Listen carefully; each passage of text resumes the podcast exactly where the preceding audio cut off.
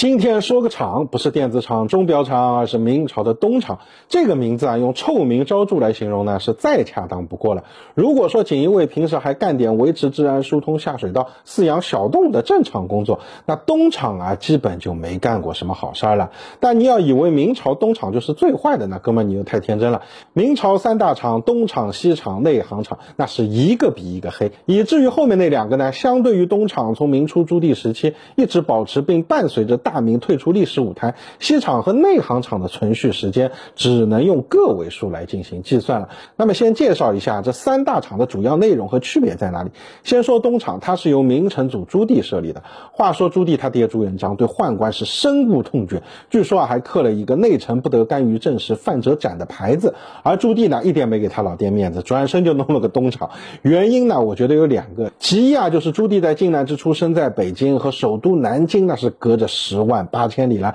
然而却能对建文帝啊宫中的一举一动了如指掌，就是因为他买通了大量当时建文身边的宦官作为耳目，所以在继位后，这个人情是要还的，或者说这个功劳是要赏的。这帮宦官在靖难时期在刺探消息这块表现出色，也让朱棣非常欣赏。而第二个设立东厂的原因也随之而来，锦衣卫本来是在朱元璋时期就承担了监视臣民工作的，而多疑的朱棣啊却又发现一个问题：锦衣卫监视百官。那谁监视锦衣卫呢？那么正好这帮当年为自己刺探情报的公公们，说实话呢，他们也没啥文化，也没啥根基和权势，只能靠老板活着。于是啊，便将他们作为了锦衣卫的监督者。当然啊，在东厂设立之初，权力基本没有，最多啊就是跟老板打打小报告，在具体职权上是不及锦衣卫的，地位也很低，低到目前已经无法考证出第一任东厂厂督的姓名了。你看啊，这混的是有多惨。而随着之后明宣宗朱瞻基教宦官识字，以及历朝宦官地位的不断提高，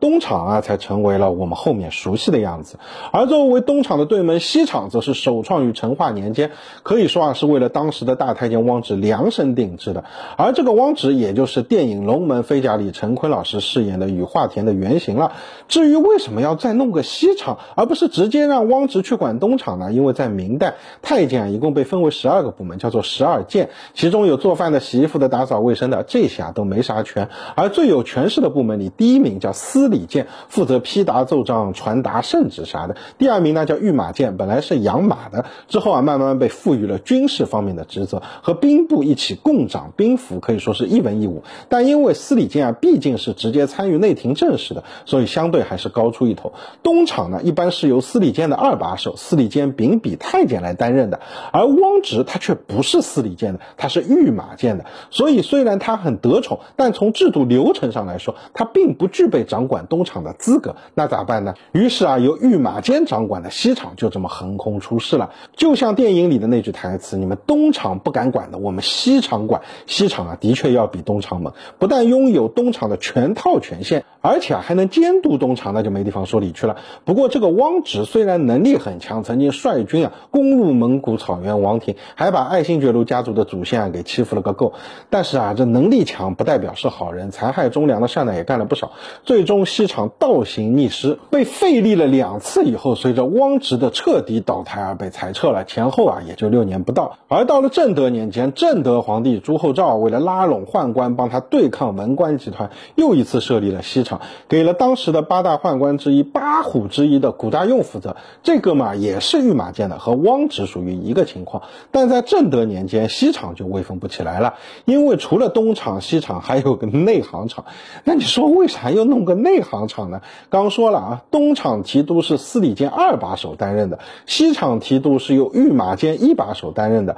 而正德年间那个牛到不行的大太监刘瑾，他是司礼监一把手，他既不能做东厂厂督，也不能做西厂厂督，但他掌控欲强啊，于是就自己设立了个内行厂，凌驾于东西两厂之上，并且这个时候锦衣卫指挥使也是刘瑾的人，那。真的是四大机构全在他一人掌控之中，而这个内行厂更短命。相较于西厂在汪直时期的五年加古大用时期的五年，总计十年，内行厂啊就仅仅存续了五年。随着刘瑾被咔嚓之后，也就再也没有被复立过了，名声实在太差了。那么介绍完这三大厂以后呢，这里再说个比较有意思的话题：明代的宦官横行，但总体来说啊，它是一代隔着一代的，一代很凶狠，下一代就默默无闻，再下一代。又狠起来了。我们来看一下啊，撇开那几个只干了几个月的大明天子，我选了几个在位时间在五年以上的，这样比较有代表性。第一位呢，我们从朱瞻基开始，毕竟啊，朱棣那会儿厂都叫啥你都不知道，这没法聊。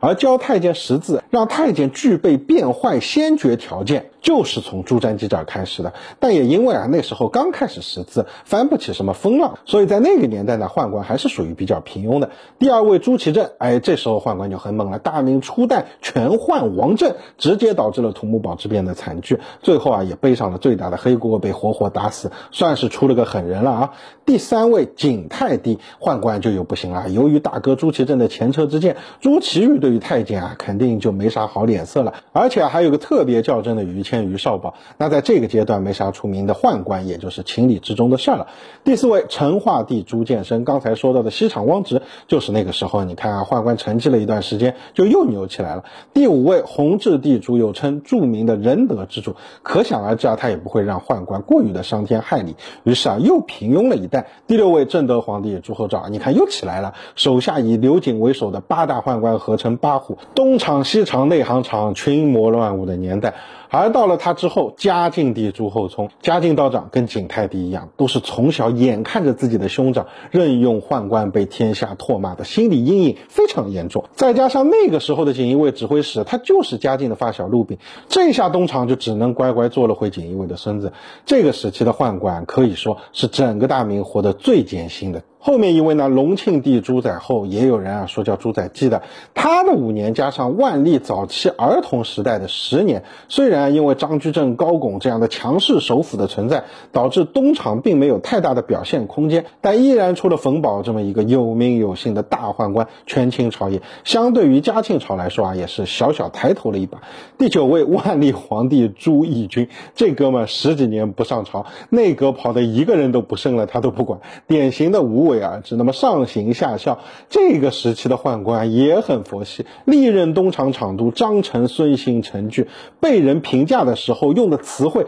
居然是恬静，这还是在形容东厂厂督吗？如此佛系的皇帝和东厂，以至于万历年间，东厂和锦衣卫的大牢里都没什么人了，以至于长满了荒草，这可真的是无为而治啊！第十位天启帝朱由校手下拥有遗臭万年的九千岁魏忠贤，这下宦官不仅是。抬头了，那是大大的抬头，都抬到天上去了。九千岁，而随着最后一位崇祯皇帝的上位，魏忠贤也被咔嚓了，宦官又消停了，但大明也就走到了尽头。所以有时候啊，读历史的时候，当然也挺有意思的，很多事儿多多少少你能看出点规律来。只能说啊，在隔代以后，算是好了伤疤忘了疼呢，还是别的什么，这就不得而知了。对了，还有一个小彩蛋，东厂的办公地点门口供奉的雕像是谁？你们知道吗？看过明朝那些。下的人应该都晓得啊，是岳飞，这就非常讽刺了。也不知道岳爷爷在天之灵看到自己被这帮玩意儿天天供着，会不会气得背过去呢？